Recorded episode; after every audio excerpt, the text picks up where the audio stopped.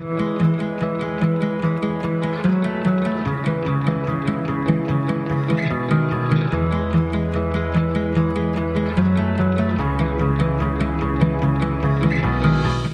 und herzlich willkommen. Schön, dass du da bist hier bei deinem Podcast Dein Pferd, dein Coach für ein neues, stärkeres Bewusstsein, Zufriedenheit und Erfolg. Mein Name ist Sandra Raug und in der heutigen Episode habe ich dir wieder einen Interviewgast mitgebracht. Diesmal unterhalte ich mich mit Markus Wagner. Markus ist Hufschmied aus Leidenschaft und ihm vertrauen internationale Springprofis die besten Pferde an. Ganz viel Spaß mit dieser Folge habe Markus Wagner bei mir. Markus ist Hufschmied und er verkörpert diesen Beruf des Hufschmieds komplett neu. Er verkörpert ihn modern und er hat ihn komplett neu interpretiert. Hallo und herzlich willkommen, lieber Markus. Hallo. Markus, möchtest du dich vielleicht noch mal mit zwei, drei Sätzen eigenständig vorstellen, wer du bist, was du machst? Ja, ich bin Markus Wagner, ich bin 30 Jahre alt, äh, passionierter Pferdeliebhaber, Reiter, Hufschmied und ich habe meine Leidenschaft zum Beruf gemacht. Markus, in der heutigen Zeit ist es ja so, dass Hufschmied vielleicht nicht so der, ja, der interessanteste Beruf ist oder der coolste Beruf, den man jetzt so kennt. Wie kam es dazu, dass du in deinem doch relativ jungen Alter dich dazu entschlossen hast, Hufschmied zu werden? Ja, ich habe äh, meine Bereiterlehre gemacht und in den Jahren als äh, Bereiter nach der Prüfung immer wieder festgestellt, dass doch viele Pferde ein Problem haben. Und ja, ich wollte was bewirken. Ich wollte schon immer Tierarzt, Hufschmied und Bereiter werden. Äh, heute bin ich Hufschmied und Bereiter und sehr stolz darauf, ähm, weil ich alles miteinander kombinieren kann und ähm, habe mich damals dann entschlossen, dass ich Hufschmied werde als du dich dazu entschlossen hast, Hufschmied zu werden. Du sagtest ja gerade, du hast die Bereiterlehre gemacht, du warst auch als Bereiter tätig. Wie war es für dich dann wieder Lehrling zu werden? Und vor allem, wenn man ja dann schon mal als Bereiter tätig war, ein gewisses Standing auch hatte und geht dann wieder zurück als Lehrling, wo man, naja, der Laufbusch auch in vielen Sachen ist. Wie war das für dich? Und konntest du etwas für dich mitnehmen, wo du heute noch von partizipierst, wo du heute noch von profitierst? Oh ja, das war eine ganz schwierige Zeit. Ähm, ich bin doch schon auch irgendwo ein impulsiver Mensch, habe schon immer meine eigene Meinung gehabt, habe ja dann als Bereiter irgendwo auch eigenständig arbeiten dürfen und habe damals bei meinem Lehrchef angerufen und gesagt, okay, ich ziehe das nochmal durch, ich ziehe mein eineinhalb Jahres Praktikum durch und das hat mich auch wieder sehr auf den Boden der Tatsachen zurückgeholt. Ähm, zu lernen, mal den Mund zu halten, das auszuführen, was einem aufgetragen wird. Da war mein Lehrchef doch eine sehr prägende Person in meinem Leben.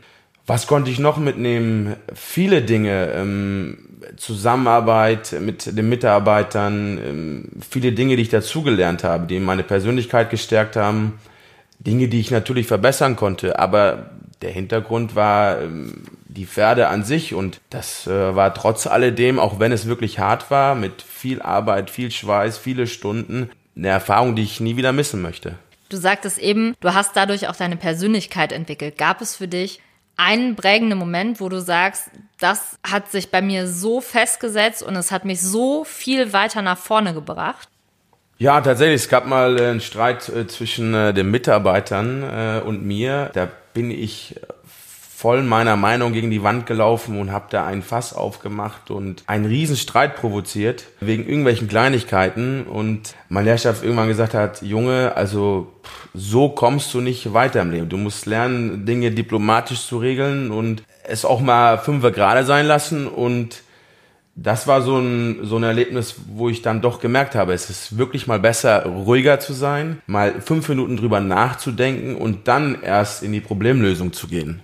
Mittlerweile ist es ja so, du hast längst ausgelernt und du bist selbstständig. Und im Gegensatz zu vielen anderen Hufschmieden bist du nicht nur regional tätig, also nicht nur im Umkreis von 100 Kilometern um deinen Wohnort herum beispielsweise, sondern du jettest tatsächlich durch die ganze Welt. Und allein im letzten Jahr bist du, glaube ich, 80 Mal geflogen bis nach Amerika etc. pp. Also wie kam es dazu, dass du gesagt hast, oder wie kam es überhaupt dazu, dass du diese Möglichkeit hast, wirklich weltweit zu arbeiten, weltweit gebucht zu sein und weltweit gefragt zu sein? Ja, das fing an. Ich war noch nicht ganz fertig mit meiner Lehre. Ähm, ich habe meine Schule bekommen. Also das muss man viereinhalb Monate muss man in die Schule gehen, um dann seine Abschlussprüfung machen zu können. Mein Lehrchef hat mich damals angerufen und sagt: Markus, komm bitte, äh, hier ist Not am Mann. Äh, wir brauchen deine Hilfe. Ich habe natürlich meinen Lehrchef nicht hängen lassen. Äh, bin dann am nächsten Morgen dahin gefahren ähm, und habe dort Robbie Bongas kennengelernt, den heutigen Schmied von Ken Farrington. So und durch meine Breiterzeit habe ich mal für Neuseeländer gearbeitet. So war mein Englisch nicht ganz so schlecht. Und zwei Minuten, äh, nachdem ich, nachdem mein Lehrchef mir den Robby vorgestellt hat, ähm, habe ich zu ihm gesagt, Robby, ich muss nach Amerika.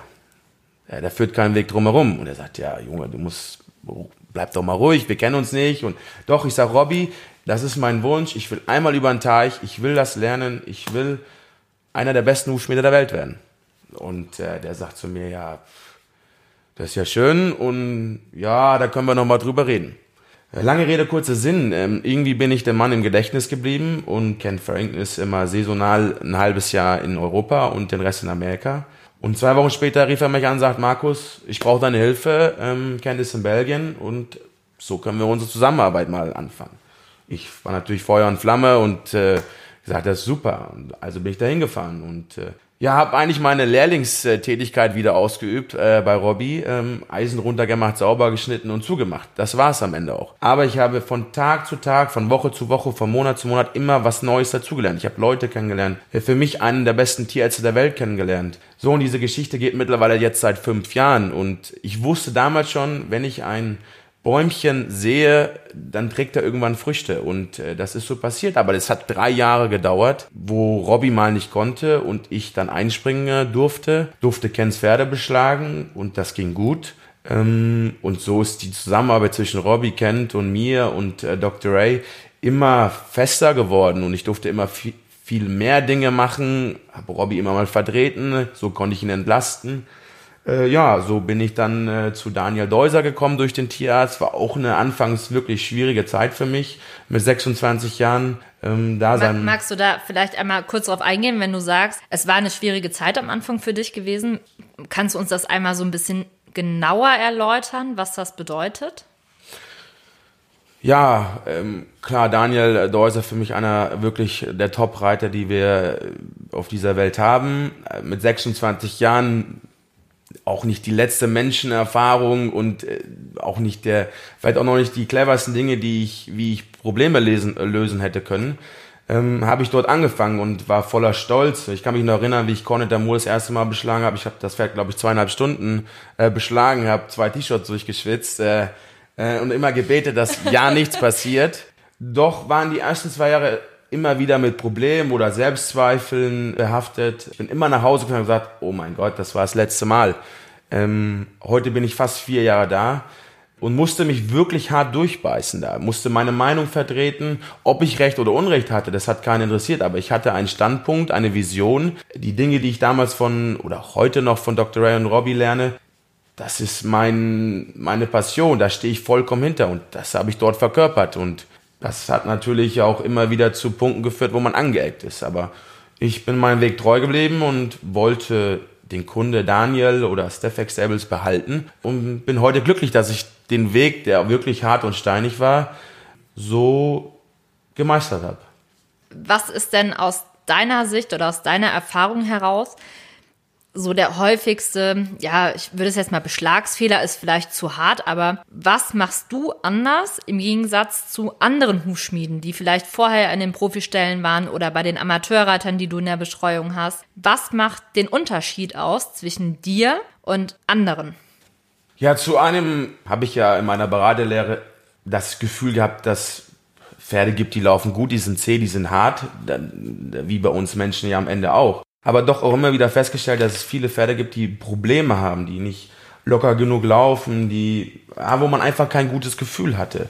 Ähm, und wie gesagt, durfte ich von diesen zwei Menschen so viel lernen über die Balance eines Pferdes. Und bei den zwei Menschen, wenn du das jetzt meinst. Bobby Bongas, den Schmied, und Dr. Ray, in diese Kombination, ähm, die mir früh den richtigen Weg gezeigt haben, wie man Pferde beschlägt dass es tatsächlich auf diesen 1 Millimeter genau ankommt, um ein Pferd in der Balance zu haben, um es so gut wie möglich komfortabel laufen lassen zu können. Könntest du vielleicht da so ein bisschen genauer drauf eingehen, was es bedeutet, ein Pferd in der Balance zu haben? Weil ich könnte mir jetzt vorstellen, dass viele das zum ersten Mal hören, dass es nicht nur auf die Stellung drauf ankommt, sondern du sprichst jetzt von Balance. Was bedeutet das? Wie kann man sich das vorstellen, wenn man Laie ist? Das Ziel ist es ja am Ende, ein Pferd plan fußen zu lassen. Das heißt, dass das Pferd äh, irgendwo gleichmäßig auf dem Boden aufkommt. Ähm, äh, unsere Philosophie hinter dem Beschlag besteht, dass der Fesselkopf in der Mitte der Ballengrube sitzt. Das durfte ich lernen, um, oder was habe ich da? Ich habe einfach gelernt, wo ich kürzen muss, damit sich in der Biomechanik eines Pferdes etwas verändert. Das, glaube ich, ist das, was das ein bisschen ausmacht, dass ich viele Dinge ein bisschen noch akribischer, noch genauer, weil ich natürlich äh, Robbie und Dr. Ray, die hinter mir stehen, ähm, wo ich heute noch viel lerne und auch immer wieder Angst habe, wenn sie meine Beschläge angucken, ja, weil man hört ja doch immer gerne, wie toll man ist, aber die sind ehrlich zu mir und hauen mir auch mal auf die Finger. Ähm, darüber bin ich wirklich froh, dass ich diese Menschen habe. Aber das System, was ich gelernt habe, zeigt mir ja doch an meinen Kunden, wo ich auch immer wieder nachgefragt habe, Warum ist mein Beschlag besser? Oder habt ihr ein Gefühl oder was denkt ihr? Laufen die Pferde besser? Fühlen sie sich wohler? Ähm, verletzungsbedingt weniger? Oder was, was meint ihr? Und 80 Prozent meiner Kunden haben immer gesagt, wir haben nur noch halbe Tierarztkosten. Das kann ich auch nachvollziehen, weil alles fängt am Boden an. Das Pferd steht auf vier Säulen, trägt in der Regel 550 bis 600 Kilo auf ein paar Quadratzentimeter äh, und da sind wir wieder bei der Balance. Ist eine Seite mehr belastet, ist eine Seite weniger belastet, sind die Strukturen. Das Ziel muss ja sein, so ein Gleichmaß wie möglich reinzubekommen. Und ich glaube und denke und aus der Erfahrung raus, dass das das einzige System ist, Pferde länger gesund zu erhalten. Ist es denn auch so, nach deinem System, wenn du sie beschlagen hast, dass es da nicht nur um die gesunde Haltung geht, sondern auch einfach, dass sie nochmal viel mehr leistungsfähiger sind, als wenn man auf diese Dinge nicht achtet? Ja, das glaube ich schon. Ich darf mich natürlich glücklich schätzen, viele internationale Reiter und Pferde betreuen zu dürfen, die einfach Hochleistungssportler sind. Ich vergleiche das mit äh, Usain Bourne, der natürlich auch keine Schuhe von der Stange hat, sondern da wird akribisch geguckt, wie er abrollt, wie er läuft, damit er noch schneller. Und da geht's ja auch um die Millisekunde. Und ich glaube schon, ein Pferd, das zu 100 Prozent oder zumindest zu 90 Prozent in der Balance ist, ich will nicht sagen leistungsbereiter ist, aber es den Pferden natürlich viel einfacher fällt, Leistung bringen zu können. Du arbeitest ja ganz viel mit Profireitern zusammen. Natürlich hast du auch Amateurreiter bei dir im Kundenstamm. Gibt es denn da so einen Unterschied unter deinen Kunden zwischen den Profireitern und den Amateurreitern? In der Regel eigentlich nicht, weil jeder will das Gleiche. Jeder will äh, gesunde Pferde und die wollen alle aufs Turnier. Was natürlich unter dem Profireiter ein bisschen schwieriger ist wie bei dem Amateurreiter ist, dass das immer auf den Punkt sein muss. Wir müssen teilweise drei, vier Monate vorher planen, wenn wichtige Dinge anstehen, dass die Pferde da muss ich natürlich schon gucken, dass ich, wenn ich sage, ich bin Montag da, in zwei Monaten, dann, dann muss ich das einhalten. Der Amateurreiter ist dann doch manchmal ein bisschen unkomplizierter, da kann man mal eine Woche schieben oder die machen auch keinen Ärger, wenn es mal zwei, drei Tage später ist. Sonst will am Ende jeder das Gleiche. Die wollen einfach aufs Turnier und gesunde Pferde haben. Gibt es denn etwas, wo du sagst, in den letzten fünf Jahren hat sich essentiell etwas in der Beschlagstechnik geändert, von den Materialien her verändert, wo man wieder innovativer geworden ist, wo man es dir einfacher macht, als Hufschmied zu arbeiten, von den Materialien her, von dem Umgang her, von der Technik, aber auch den Pferden? Ja, das ist eine gute Frage. Was hat sich verändert? Am Ende hat sich ja auch mein, mein Beschlag weiterentwickelt. Viele Firmen versuchen natürlich auch alles innovativer zu gestalten. Doch bin ich immer wieder zu dem Entschluss gekommen, ich habe so einen Satz in meiner, in meiner Prüfung behalten. Wir haben schon Kriege äh, gewonnen mit Leder und normalen Eisen. Ich bin schon der Meinung, dass Leder und Eisen das für mich das einzig Wahre ist, außer wenn wir natürlich ein Problem haben. Ähm, den Beschlag an sich kann man, glaube ich, gar nicht neu erfinden. Man kann ihn irgendwo, ich sag's mal immer so ein bisschen tunen und gucken, wo hapert's. Und dann sind wir wieder bei dem einen Millimeter, der natürlich alles ausmacht. Und wenn ich meine Beschläge vor fünf Jahren angucke, hat sich natürlich was verändert. Ne? Die waren nicht so schön. Ähm, da waren auch genug Fehler zu erkennen. Und ähm, heute ist man ja ein bisschen reifer geworden. Man hat fünf Jahre Erfahrung sammeln können das hat es am Ende schon irgendwo ausgemacht. Und man an sich wird man professioneller, man geht mit vielen Situationen anders um. Wenn es mal ein Problem mit Pferden gibt, dann ah, kann man schon mal sagen, okay, das habe ich vor zwei, drei Jahren mal so gehabt, da habe ich den Erfahrungswert.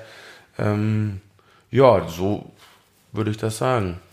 Gibt es denn etwas, wo du sagst, das sind so die häufigsten Probleme, die du in deiner Arbeit hast? Also neben Fehlstellungen, also welche Problematiken sind tatsächlich das, was dir in deinem Alltag am häufigsten begegnet? Und kannst du da eine Ableitung zu finden, woher das eventuell kommt? Gut, das häufigste Problem ist tatsächlich, dass ich Pferde, wenn ich neue Pferde bekomme, es oft so ist, dass sie nicht wirklich komfortabel laufen können. Und ich doch immer wieder feststelle, dass es wirklich an der Balance liegt. Ähm, ja, dass es wie gesagt an der Balance liegt. Ich bekomme natürlich oft Pferde, wo ich jeder Schmied versucht ja das Bestmöglichste rauszuholen und jeder hat ja auch eine Intention, eine Idee ähm, dahinter. Aber ich habe oft festgestellt, wenn ich Pferde bekomme mit Platte, Polster, Stegen, wo wirklich viel probiert wurde, um dem Pferd helfen zu können, ich doch mit einem Eisen ohne Kappe und einer Lederplatte einfach helfen konnte, weil es einfach ein Balanceproblem gegeben hat und ähm, das einfach schon erstaunlich ist, was diese eine Millimeter oder diese zwei Millimeter oder die Unterstützung auf der richtigen Seite ausmachen, um 600 Kilo äh, Lebendgewicht ähm, auf vier Füßchen so zu verteilen, dass eben nichts ist und die Pferde einfach happy und äh, super laufen. Hast du denn vielleicht einen Tipp, woran man einen ja, einen richtig, richtig guten Beschlag erkennen kann, im Gegensatz zu einem, wo man sagt, naja, da ist noch Optimierungsbedarf vorhanden, weil ich glaube, natürlich möchte jeder einen super Beschlag für sein Pferd. Oft fehlt einfach nur das Wissen, worauf muss ich achten, woran sehe ich es, ob der Beschlag wirklich zu meinem Pferd passt. Kannst du das pauschal beantworten, also so, dass man zumindest eine Idee davon bekommt?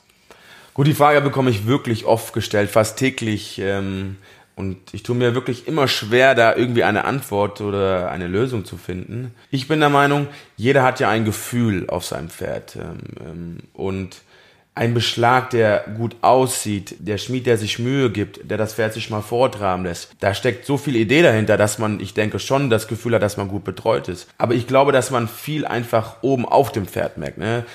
Hat er einen Taktfehler in der Wendung. Ich will auch immer gar nicht sagen, dass alles am Schmied liegt. Wir tragen dazu bei, zu diesem Gesamtpuzzle, zu dem Gesamtmanagement Pferd, beziehungsweise zur Gesunderhaltung. Doch bin ich immer wieder der Meinung, dass das Gefühl als Reiter und natürlich dieses Balanceproblem, steht der Fesselkopf in der, in der Ballengrube, läuft mein Pferd gerade, das kann man ja auch als Laie sehen, ob das Pferd, wenn es trabt, irgendwo plan auffußt oder nicht. Das wären so, glaube ich, die Anhaltspunkte, um einen guten Beschlag beurteilen zu können. Aber die Frage ist, kann man das als Laie? Ich meine, der, der Reiter an sich muss ja dem Schmied vertrauen. Ich glaube, das Gefühl schon viel ausmacht. Aber sag mal, gibt es denn nicht vielleicht so einen Anhaltspunkt, wo du sagst, daran kann man richtig gut gepflegte Füße beim Pferd erkennen? Ja, diese Frage, die stelle ich mir immer wieder. Wie antworte ich darauf? Ähm, das war auch meine größte Sorge vor diesem Podcast. Aber ich würde es so sagen, man erkennt einen guten gepflegten Beschlag daran, oder man vergleicht es so wie der gepflegte Fingernagel einer Frau. Na gut. Und das ist ja auch bei, bei jeder Frau einen Tacken anders, ne? Also, sehr schön formulierte Antwort. Ja, lieber Markus, wenn man jetzt sagt, das war super informativ, also auch ich habe wieder total viel mitgenommen. Wie kann man mit dir in Kontakt treten? Wie kann man dich erreichen? Wo kann man mehr über dich erfahren? Ja klar, auf meiner Instagram-Seite bin ich ja täglich ähm, vorhanden und gucke oder versuche euch ein bisschen äh, mit in meinen Alltag zu nehmen. Ja, am besten schreibt ihr mir einfach eine Nachricht und ich versuche es so schnell wie möglich zu beantworten. Was natürlich auch immer wieder schwierig ist, aber ich gebe mein Bestes. Okay, und ich packe euch die ganzen Kontaktinformationen zu Markus noch in die Show Notes. Dann könnt ihr da einfach draufklicken und müsst nicht lange googeln oder suchen. Und ja, Markus, vielen, vielen, vielen Dank für deine Zeit, für das tolle Gespräch und ich freue mich, dich demnächst wiederzusehen. Super, vielen Dank, hat äh, super Spaß gemacht. Ich hoffe, die Podcast-Folge hat dir gefallen und du konntest das ein oder andere für dich mitnehmen. Vielleicht kennst du ja auch den ein oder anderen, für den diese Podcast-Folge super interessant und hilfreich ist. Lass mir gerne deine Erfahrungen, deine Gedanken zu Hufschmieden bei meiner Facebook-Gruppe oder auf Instagram da. Natürlich freue ich mich, wie immer, wenn du mir eine 5-Sterne-Bewertung und eine liebe Rezension bei iTunes hinterlässt, den Podcast abonnierst und weiterempfiehlst. Ja, und bis zur nächsten Folge wünsche ich dir eine großartige Zeit. Bleib gesund.